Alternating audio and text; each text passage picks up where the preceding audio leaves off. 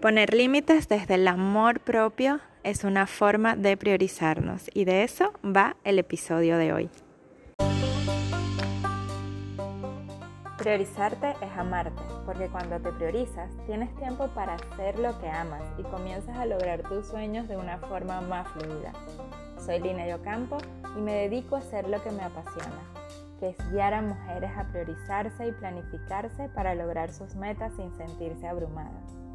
Mi misión, que creas en ti y tomes acción para lograr tus sueños. ¿Lista para comenzar el viaje?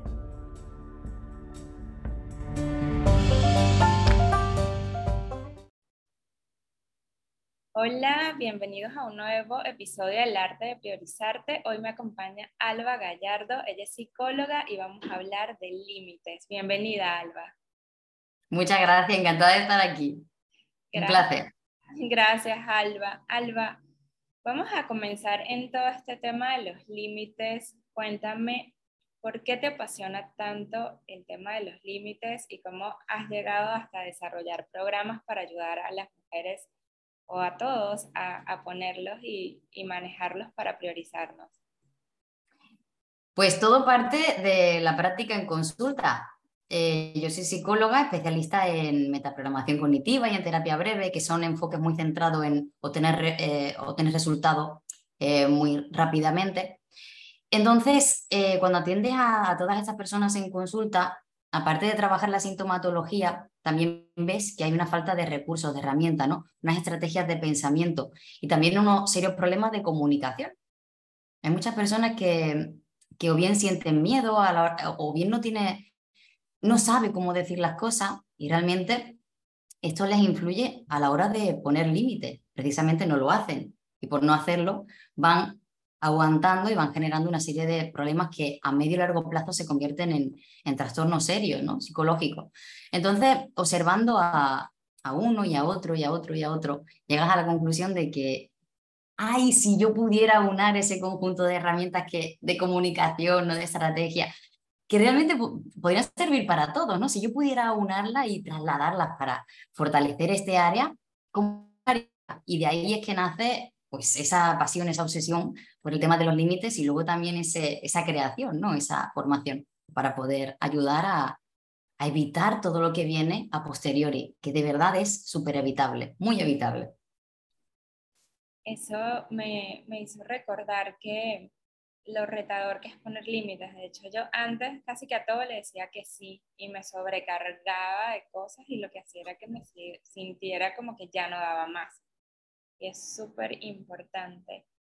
Tienes toda la razón porque además, el, justo esto que estás diciendo me parece súper interesante porque una de las señales, ¿no? de las consecuencias de no poner límite es el síndrome de estar quemado, el burnout. Sí. Entonces, cualquier persona que ahora mismo se identifique con lo que estamos diciendo de, sentirse que estás quemado, eso que tú describías, tiene que hacer una reflexión sobre su capacidad para poner límites, sobre si los está poniendo o no. Sí, total, porque es como que quieres ser ese salvador siempre, o quizás no decir que no por decir yo sí puedo, o la verdad creo que son muchos factores los que sí. saber o muchos uh que en el día a día te van llevando a eso. ¿Vale? Absolutamente. Sí, y tú, si, si hablamos de, del lado a personal, poner límites, que es algo que te, que te apasiona, ¿cómo te ha ayudado? ¿Es algo que te salía natural o en algún momento tú también tuviste que aprender eh, o estudiando tu carrera o en tu día a día? Mm, poner límites eh, realmente se aprende en, el seno familiar, en la familia. ¿Qué pasa? Que yo soy de Andalucía, concretamente de Cádiz, y particularmente en, en, mi familia no son especialmente buenos poniendo límites, podríamos decir. Entonces, claro, eh, con 18 años yo salí de Cádiz para estudiar en la universidad, que yo no la estudié en Cádiz, estudié en Málaga, luego di ¿no? alguna otra vuelta por el mundo. Acabas viéndote en la necesidad, prácticamente no en la obligación, de poner esos límites, pero como decíamos antes, ¿no? cuando ya estás muy a ras emocionalmente, cuando ya estás muy sobrecargado, cuando estás muy cansado, cuando no puedes más. Entonces, claro, todo esto te lleva a pensar bien, ¿cómo lo puedo hacer antes? Y claro, cuando te preguntas cómo puedo anticiparme ¿no? a ese problema, ahí aparecen todas esas sensaciones de malestar, porque no tienes mm, las estrategias ¿no? de, de comunicación, no tienes la forma o el tacto para hacerlo y al principio siempre lo haces mal, lo haces de una forma reactiva, reaccionas ¿no? a la emoción que estás sintiendo a lo mejor de rabia, ¿no? De por qué hace esto, ¿no? ¿Por qué me pide esto? Luego vas entendiendo que, que todo el mundo tiene pues la libertad de pedirte lo que quiera y de, y de hablarte como quiera y que depende de ti, depende de cuál es el mapa que tú le das al otro para que se relacione de una forma correcta contigo, tal y como a ti te beneficia. Y esto es algo que se aprende, pero se aprende constantemente. Tú, me preguntas ahora, Alba, ¿pones límites perfectamente en toda la área de tu vida? Te diría, pues, pues no. Sigo aprendiendo porque sigo conociendo a gente nueva, porque sigo afrontando desafíos nuevos, porque sigo haciendo un montón de cosas que son nuevas y que por el, por el hecho de serlo me enfrentan a situaciones que exigen de mí cosas nuevas que algunas sé y otras las tengo que descubrir. Sabes que eso que acabas de decir es muy importante porque a veces te venden como que la idea de vas a aprender a poner límites y vas a ser el ninja en los límites y más nunca como que, y yo creo que hay que ser como que más, más real de que estamos en constante cambio. Un poco lo que hablábamos antes de empezar este episodio, que era que sentimos que el año ha pasado rápido y al mismo tiempo que hemos tenido, las dos coincidimos en muchos cambios simultáneos. Y eso mismo pasa, ¿no? Con las relaciones. Como dices tú, vas conociendo personas nuevas, te vas descubriendo cada día. Claro. Descubres algo de ti que todavía dices, no soy buena aquí colocando límites. Ahora, si estamos en esa posición, bien sea que descubres o tienes como que ya más herramientas para hacerlo, o que estás empezando y no sabes poner límites, ¿cuáles son tus recomendaciones? en ese caso. Para alguien que dice que escuche este podcast porque diga, no sé poner límites, me estoy quemando o, siento que estoy, sabes, desplazándome en mi vida, viviendo para otros y no viviendo para mí y mis sueños, ¿qué les puedes recomendar? Lo primero es que toda la parte emocional es la brújula. A veces el problema, hay distintas partes del problema, ¿no? El problema puede estar en no sé identificar en qué momento tengo que poner límites o no sé cómo transmitirlo, esta es la parte comunicativa y de la estrategia, ¿no? Del cuándo, el cómo. Y luego hay una tercera parte que sería el, vale, lo identifico, lo comunico lo mejor que sé, pero luego me aflojo y cedo. Esta sería como esta, la estructura, ¿no? En el primer cuadrante, vamos a empezar por el principio, está las emociones como brújula. ¿Cuándo es el momento de poner límites? Cuando empiezas a sentirte que algo no fluye, que algo no encaja, que estás diciendo que sí con la cabeza, pero algo dentro de ti se está retorciendo porque es que hay una parte muy, muy visceral y muy verdadera tuya que no está siendo escuchada y que no está siendo respetada. Entonces, el primer paso es, si tuviéramos que llevarlo a la parte práctica, le diría, siéntate, párate, observa tu vida y dime qué cosas estás haciendo, a qué cosas estás atendiendo, que dentro de ti te están haciendo sentir malestar, te están haciendo sentir que te estás fallando, que se te está apretando ¿no? el pecho, el estómago, esa falta de coherencia entre lo que digo y lo que siento. Entonces, observa esa parte porque ahí es donde esté aceptando cosas que no debería. Luego pregúntate, ¿por qué estoy aceptando esto? ¿Qué necesidad tengo yo en mi vida, en mi ser, para yo tener que estar aceptando esta situación? Y luego puedes capacitarte en una tercera fase observando, vale, personas que están en mi situación, ¿cómo lo gestionan ellos de una forma diferente a la que yo estoy utilizando? ¿Cómo lo hacen? ¿Cuándo lo hacen? ¿De qué manera? ¿Cómo lo enfocan? porque lo primero que vas a sentir a la hora de poner límite y de transmitir ¿no? esa, esa verdad es incomodidad.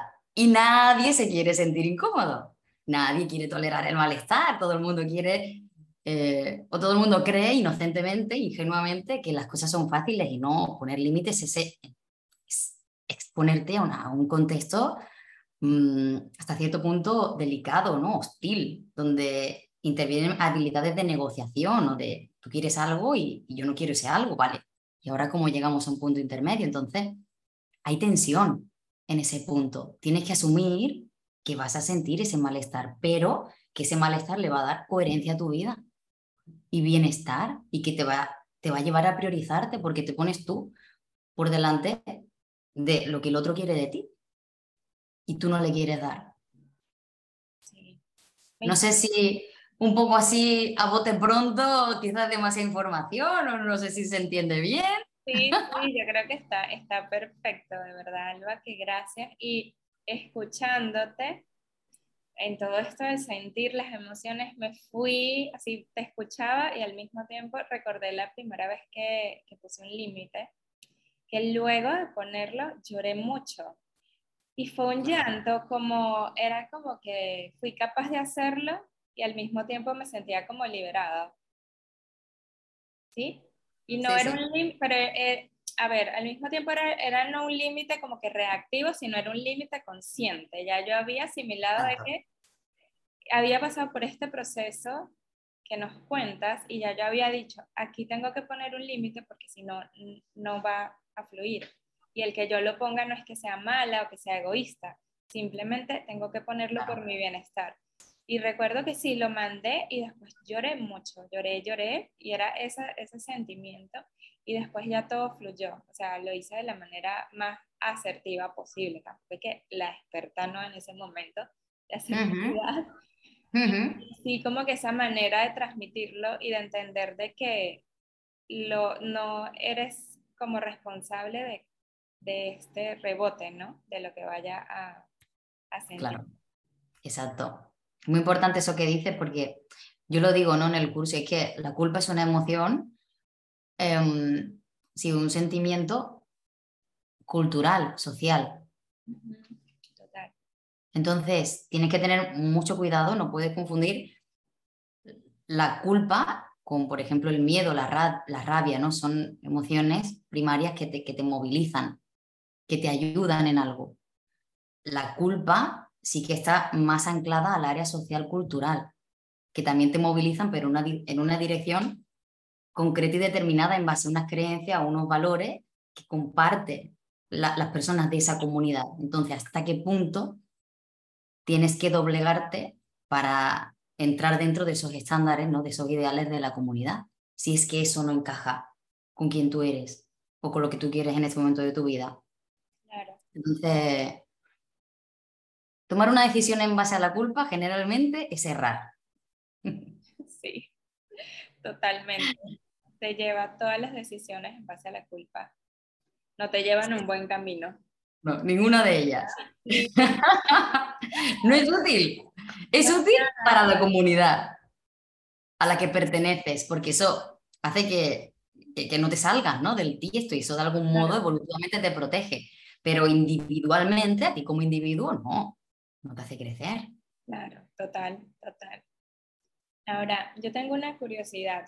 ¿Qué es, es lo más retador? Porque tú tienes tus consultas y atiendes personas y en base a eso hiciste el, programa. ¿Qué es lo más retador para una persona? ¿Marcar límites o varía? ¿Marcar límites en su trabajo, con sus amigos o en su casa, con su familia? Yo tengo mi teoría. Pero ¿Tú tienes tu teoría? Tú tienes tu teoría. ¿Sobre qué es más retador? Eh, yo te diría que lo más retador es que depende. Pero así, si, si tengo que elegir algo, eh, diría la familia. Claro. Porque, porque no es como un amigo que le pierdes y, y, ya está, ¿no? Un trabajo que lo pierdes y ya está, una pareja, sino la familia es un vínculo que va a veces de lo que de lo que podemos elegir, porque luego, aunque tú elijas no estar con un familiar o no llevarte bien con un familiar, hay una cena de Navidad y tienes que verle y tienes que estar y probablemente tengas que saludarle. Entonces, intervienen muchas más variables a medio y largo plazo que las que intervendrían en, en el contexto de un trabajo, de una relación de amistad o incluso de pareja. Entonces yo te diría que esa sería la más compleja. Sí, yo también pienso que esa es la más compleja. Sí, ¿no? Total. Coincidimos entonces. Sí, porque, a ver, obviamente nada es absoluto y todo va a depender de la persona. Si es una persona que está acostumbrada a vivir sola, quizás le cueste más trabajo en, el, en su empleo, ¿no? Puede ser. Pero vamos a ver, hablando ya en, en este contexto, yo sí creo que la familia, porque es, además como tú iniciaste, por ejemplo, en tu familia poner límites no era lo, lo que se hacía normalmente. En mi familia tampoco. Entonces creo que ahí como que se va gestando todo y después cuando tienes que regresar a poner límites en tu familia es súper retador. Pero ahí es lo que hay que evaluar, ¿no? ¿Hasta qué punto, por ejemplo, eso sí que también lo estudiamos en el programa, ¿no? Es evaluar el, el coste-beneficio. ¿Hasta qué punto tienes que invertir esa parte de tu tiempo y de tu energía en poner ese límite, a lo mejor cuando es cuando vas a ver a tu familia una vez al año? ¿De qué te sirve? ¿no? Es decir, todos tenemos la potencialidad de cambiar, pero sí que tenemos que tener en cuenta que poner límites consume mucha energía, porque es hacer algo en contra de lo que hemos hecho habitualmente. Y, y claro, tenemos que decidir muy conscientemente y muy bien dónde queremos poner esa energía y por qué porque donde ponemos esa energía es, significa que estamos haciendo una inversión. Esa inversión tiene que tener un retorno positivo para nosotros y para la otra persona, para la relación, ¿no? para ese vínculo. Si no lo tiene, entonces quizá em, es mejor buscar otro enfoque ¿no? de comunicación, más que el hecho de marcar un límite muy directo, muy estricto. Claro, sí, ahí empiezan los matices de cómo marcar. Exacto, claro. hay muchos matices, hay muchos matices. Sí, es que yo creo que en un podcast reunir todo lo de marcar límites, no, aquí vamos como que sacando lo más... Eh, sí, sí, sí. Exactamente. Me encanta de verdad todo lo que nos has contado, Alba. Sabes que yo siempre pido un regalo a mis invitadas que le dejen a la audiencia, puede ser una frase, una reflexión, un link que tengas para descargar algo que, que sientas que es útil para ellas. Así que lo dejo. Lo dejo en mi mano. Pues de momento no tengo nada que pueda ofrecer a tu audiencia, así como un descargable, un vídeo, una clase. Pero una frase que me encanta, que me encanta muchísimo, que dice algo así como que los, los límites que pones te muestran lo dispuesta que estás a defender la vida que quieres. Y esto viene a lo que decíamos al principio, ¿no? Siempre será más, más sencillo callarse, siempre será más, más sencillo ceder a la culpa, al chantaje. Siempre será más, más sencillo eso, porque eso no, no te costará un esfuerzo, ¿no? A la hora de accionar. Pero lo que demuestra que tú de verdad estás apostando por la vida que quieres, por la vida que tú crees que mereces, son los límites que pones. Eso es inamovible. Entonces, hay que, no hay que conformarse, hay que, hay que pelear por lo que uno, por la forma en la que uno quiere vivir. La parte de con la familia, cómo te quieres relacionar con tu familia, cómo quieres que sea la relación con tu pareja, cómo quieres que, la, que sea la relación con tus clientes. Eso es, va a depender de ti, hay que asumir esa responsabilidad. Si tu relación con tu cliente no es la que tú quieres, mira qué está sucediendo en relación a ti y a los límites que estás poniendo en relación a ellos, ¿no? Porque seguro que hay más de lo que, más por hacer de lo que parece que, que hay. exacto. Entonces eso. Wow, sí, y es súper importante. Y yo creo que también es, escuchando tu frase, tener la conciencia de que es importante buscar ayuda cuando no nos sentimos capaces de ponerla, poner el límite a nosotros mismos. Claro. No, no, eh, no quedarte como con ese miedo, esa culpa, sino dar ese paso y buscar siempre ayuda de, de un especialista que te ayude. Que ha visto otras, sabes, que ha visto tantos casos y que tiene las herramientas. Sí, pero eso es una filosofía de vida al final. Yo como psicóloga, ¿no? que atiendo a, a muchas personas, no te creas que dejo de ser un paciente más, yo soy uno más. Estoy en constante evolución, en constante crecimiento y siempre desde la humildad hacerte la pregunta de, bien, si yo no sé, ¿quién sabe? Y puede que a lo mejor no es un profesional, a lo mejor es tu tío. que lleva toda la vida negociando y es que tiene más truco que, que tú y que yo, ¿no?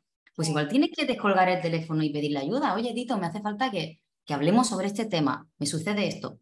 Es decir, al final simplemente hay que estar abierto a, que alguien te enseñe algo que tú no sabes. Y uno tiene que estar en la, en la posición de, desde la humildad, reconocer eh, esa necesidad y pedir ayuda, de donde sea, de quien sea. Sí, eso es súper importante para que podamos ir como que de la mano y no chocando con la misma pared todo el tiempo. Claro. Y avanzamos, definitivamente, eso es muy importante. Y romper como que ese, ese tabú que a veces a las mujeres sí siento que nos cuesta pedir más ayuda, porque creemos que podemos con todo. Y entonces eso crea como que ese desequilibrio, ¿no? Sí. A todas las mujeres que nos estén viendo, si se sienten así, yo les recomiendo que hagan el sencillo ejercicio de sentarse, respirar, cerrar los ojos si lo necesiten decir, me rindo, acepto no poder con todo. Me entrego completamente. Verán que su cuerpo se empieza a relajar, que empiezan a bostezar, incluso que a algunas le entran ganas de llorar. Bien, cuando esa fase termine, verán que lo van a ver todo de una manera diferente. Es decir, estar en la lucha te impide ver qué es realmente lo que tienes que hacer. Porque el foco está puesto en seguir haciendo, no, seguir estando en esa lucha, ¿no? El foco es otro.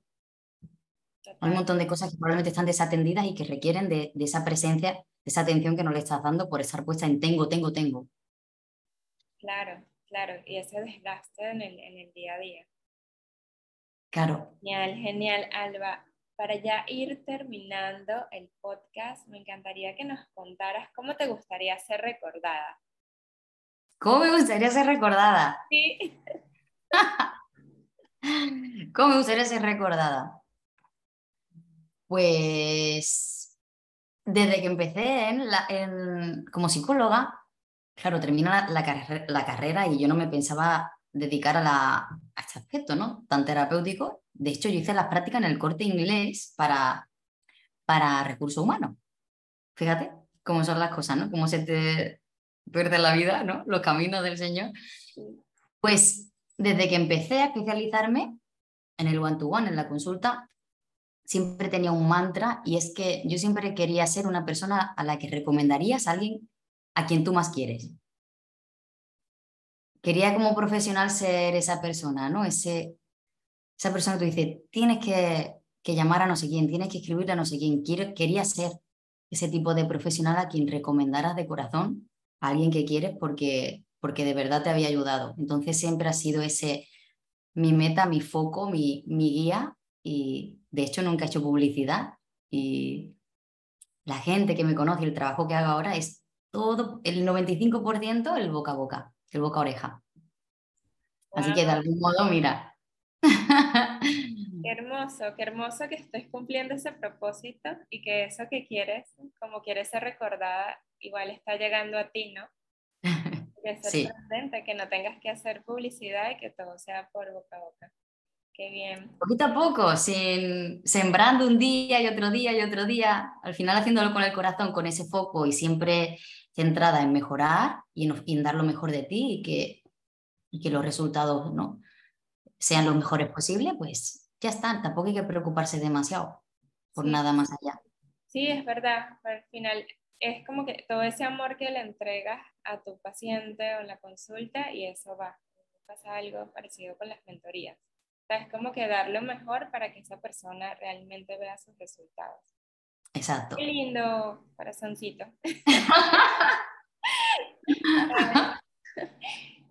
a ver, si queremos saber de ti más, yo, yo sé dónde conseguirte, pero los que están escuchando este podcast no. Entonces, ¿dónde redes?